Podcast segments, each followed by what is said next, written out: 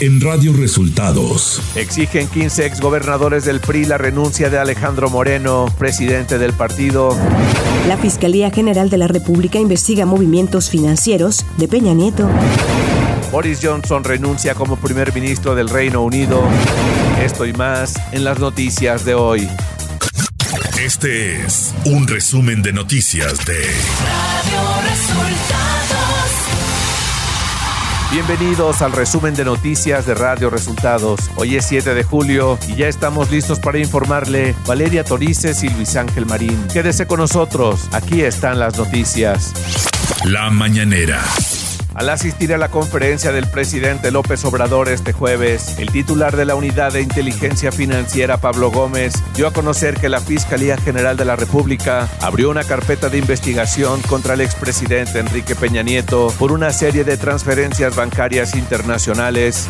La carpeta o la información completa, con todos sus detalles y pormenores, ha sido entregada a la Fiscalía General de la República y la Fiscalía General de la República ha abierto ya una carpeta de investigación.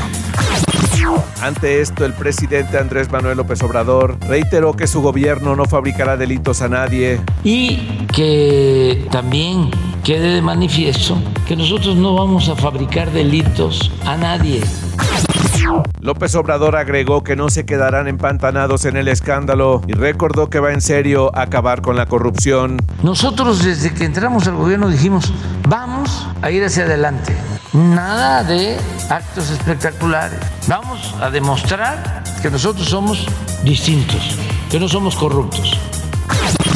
Y como cada jueves, el subsecretario de Seguridad Pública, Ricardo Mejía, rindió el informe de cero impunidad en el que dio a conocer que la Secretaría de la Defensa Nacional detuvo en días pasados a Francisco o Eric Jesús N., alias el Duranguillo, líder regional del cártel de Sinaloa, luego de resistir el embate de un grupo armado en Altar Sonora. El 2 de julio, elementos de Sedena, Guardia Nacional y la Policía Estatal lograron la detención de Francisco y o Eric Jesús N., alias El Duranguillo, presunto jefe de plaza en los municipios de Caborca, Altar, Pitiquito, entre otros municipios de Sonora, del brazo armado de los cazadores del cártel de Sinaloa, Ricardo Mejía informó también la detención de Julio César N., quien acompañaba a José Noriel Portillo Gil, alias El Chueco, al momento del asesinato de los sacerdotes jesuitas. Subrayo, acciones de inteligencia vinculadas a un despliegue permanente de Sedena y la Guardia Nacional permitieron que en coordinación con las fiscalías de Chihuahua y Baja California se detuviera en Mexicali a Julio César N., quien se encuentra relacionado con el homicidio de los padres jesuitas Reporte Coronavirus. La Secretaría de Salud dio a conocer este miércoles que en las últimas 24 horas se presentaron 31.116 casos de COVID-19. Se trata de la cifra más alta reportada desde el 7 de junio pasado, cuando el organismo volvió a emitir reportes diarios en lugar de semanales como consecuencia del aumento de contagios. Radio Resultados. Nacional. La noche de este miércoles circuló un desplegado firmado por 15 exgobernadores del PRI en el que piden la renuncia de Alejandro Moreno. Además, lamentan la decisión del presidente del partido de rechazar y diferir el diálogo con los exdirigentes nacionales para contribuir a enfrentar la grave crisis por la que atraviesa el partido. El INE emitió este miércoles un comunicado en el que señala que a través de la Unidad Técnica de Fiscalización realiza indagatorias por posibles conductas ilícitas del presidente del PRI, Alejandro Moreno, en materia de fiscalización relacionadas con supuestas aportaciones a campañas electorales. El senador Ricardo Monreal pidió que la curva de aprendizaje de la Marina en el control del Aeropuerto Internacional de la Ciudad de México no perjudique a los usuarios. Por medio de su cuenta de Twitter señaló que por su trabajo es usuario de aeropuertos y como los demás viajantes padece los retrasos, tiempos excesivos en la entrega de maletas e incomodidades del servicio. La curva de aprendizaje de la Marina no debe caminar en perjuicio de quienes utilizamos este transporte, poseó el senador Monreal. El presidente de la Suprema Corte, Arturo Saldívar, entregó al Senado una propuesta de reforma constitucional y una de decreto de ley para castigar el feminicidio y la tentativa de feminicidio con los mismos criterios judiciales en todo el país, que incluirán la no prescripción, la inexistencia de atenuantes como celos, defensa del honor o usos y costumbres. Durante la reunión de la Comisión Permanente celebrada este miércoles en el Senado de la República, el diputado federal Isaías Bertín Sandoval presentó una iniciativa que reforma la Ley General de Educación para que se limite el uso de las tecnologías de la información durante el tiempo que niñas, niños y adolescentes se encuentren en las aulas de clase. La iniciativa consiste en modificar algunos artículos de la Ley General de Educación en el país con la finalidad de que se limite el uso de teléfonos celulares y tabletas en educación primaria y preescolar, con la finalidad de tener una educación que realmente garantice una educación de calidad. Un juez de control dictó prisión preventiva al exdirector de la cooperativa Cruz Azul, Víctor Manuel Garcés Rojo, por delitos de delincuencia organizada y operaciones con recursos de procedencia ilícita en diversas modalidades. Tras siete meses de la salida del anterior nuncio apostólico de México, el Papa Francisco ha elegido al maltés Joseph Spiteri para el cargo que anteriormente tenía el italiano Franco Coppola, informó este jueves el Vaticano. Economía. La calificadora Standard Poor's ratificó este miércoles la calificación de la deuda soberana de largo plazo de México en moneda extranjera y local en triple B y triple B más respectivamente, por lo que los analistas consideran un menor riesgo de que el país pierda el grado de inversión en esta administración. Además, la agencia mejoró la perspectiva de negativa a estable y destacó que el gobierno mexicano busca políticas que mantengan la solidez de sus finanzas públicas y niveles de deuda por debajo del 50%, lo que permitirá continuar con un entorno de estabilidad macroeconómica. El subsecretario de Hacienda, Gabriel Llorio, señaló en su cuenta de Twitter que dos agencias han mejorado la perspectiva del país a estable y seis agencias han ratificado la calificación. Clima. Para este día el monzón mexicano, un canal de baja presión extendido sobre el noroeste y el centro del país, en interacción con inestabilidad atmosférica superior y el ingreso de humedad proveniente de ambos océanos, producirán chubascos y lluvias fuertes, descargas eléctricas y posibles granizadas sobre entidades del noroeste, noreste y occidente del territorio nacional, con lluvias puntuales muy fuertes en Sonora, Chihuahua, Nayarit, Jalisco y Michoacán. La onda tropical número 9 se desplazará sobre el centro y sur de México, producirá lluvias muy fuertes acompañadas de descargas eléctricas en el Estado de México, Guerrero, Oaxaca, Chiapas, además de lluvias fuertes en la Ciudad de México, Morelos, Puebla, Veracruz y Tabasco. Finalmente, se pronostica ambiente vespertino caluroso a muy caluroso sobre el noroeste, norte y noreste de México, con temperaturas máximas superiores a 40 grados en Baja California, Sonora, Coahuila, Nuevo León y Tamaulipas. Ciudad de México. El caso del presupuesto del Instituto Electoral de la Ciudad de México ha quedado sin resolverse ya que por una parte el Tribunal Electoral del Poder Judicial de la Federación dejó firme la sentencia que le otorga más de 198 millones de pesos, pero la Sala Constitucional del Tribunal Superior de Justicia Local concedió una suspensión al Congreso Capitalino para que se abstenga de entregar los recursos. Información de los estados. La Secretaría de Seguridad Pública de Chihuahua desarmó a los 50 elementos de la Policía Municipal de Urique y descubrió que las pistolas y fusiles de asalto de la corporación no cuentan con registro ni licencia de porte de la Secretaría de la Defensa Nacional, informó su titular Gilberto Loya Chávez. Yazaret Abarca, hija de José Luis Abarca Velázquez, exalcalde de Iguala y uno de los principales responsables de la desaparición forzada de los 43 normalistas de Ayotzinapa, preso por este crimen, denunció que la vida de su padre está en riesgo debido a varios padecimientos que enfrenta y que no han sido atendidos de manera adecuada. Yazaret Abarca acusó que han violentado los derechos humanos de su padre.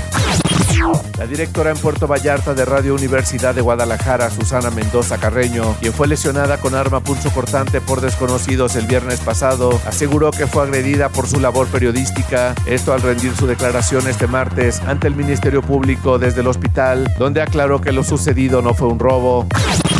La Sala Superior del Tribunal Electoral del Poder Judicial de la Federación revocó la designación de Raúl Leal Montes como presidente municipal de Xochocotla, Morelos, en garantía del principio de autogobierno de los municipios indígenas. Se ordenó que se tomara protesta a Abraham Salazar Ángel en el cargo de presidente municipal sustituto. Radio Resultados. Internacional. Boris Johnson, bajo una insoportable presión tras perder el apoyo de su partido conservador británico a raíz de incesantes escándalos, dimitió este jueves como líder de la formación, pero seguirá en el cargo de primer ministro hasta que sea elegido su sucesor. Es claramente la voluntad del grupo parlamentario conservador que haya un nuevo líder del partido y, por tanto, un nuevo primer ministro, reconoció Johnson al anunciar su renuncia en un mensaje a la nación frente a la célebre Puerta Negra del número 10 de Downing Street. El Partido Conservador deberá ahora elegir durante el verano a un nuevo dirigente, probablemente a partir de octubre como su líder y por consiguiente como jefe de gobierno.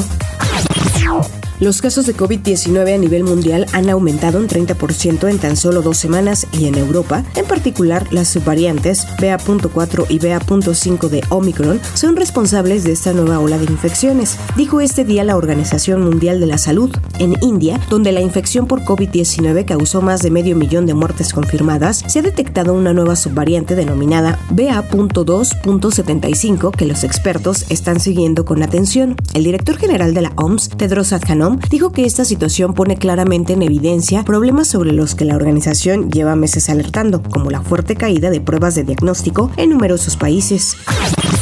Un juzgado de El Salvador impuso una condena de 50 años de prisión a una joven que sufrió una emergencia obstétrica cuando tenía 19 años y dio a luz en una letrina de su casa, según informó una organización feminista que apelará a la decisión. Leslie Ramírez, quien ahora tiene 21 años, fue procesada inicialmente por aborto y ahora ha sido condenada por homicidio agravado. Se trata de la primera vez que se aplica la pena máxima en el país centroamericano desde que se penalizó por completo el aborto, según la organización AGDATE.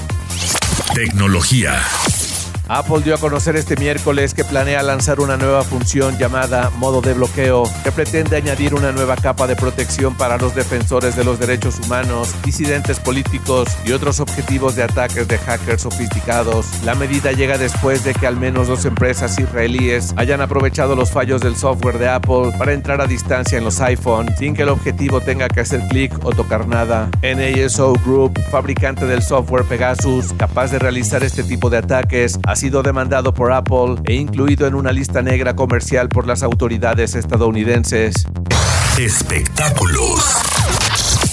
El cuerpo del creador de cómics japonés Kazuki Takahashi, quien es reconocido por ser el autor del famoso manga Yu-Gi-Oh, fue encontrado flotando frente a la costa de Nago, provincia de Okinawa, este miércoles, aunque la Guardia Costera Nacional informó sobre su identidad este jueves cuando detalló que vestía un snorkel y aletas. Su carrera comenzó en 1982, aunque Takahashi no tuvo mayor popularidad hasta que nació el anime Yu-Gi-Oh de la mano de la revista japonesa Weekly Shonen Jump, que lo publicó entre los años 1996 y 2004, después de 38 volúmenes.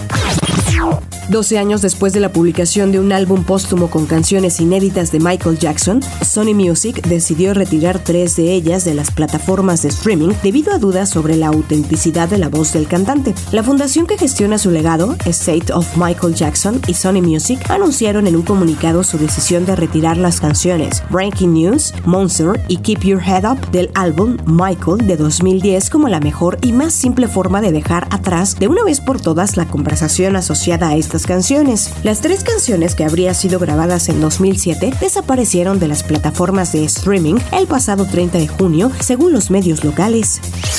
Deportes.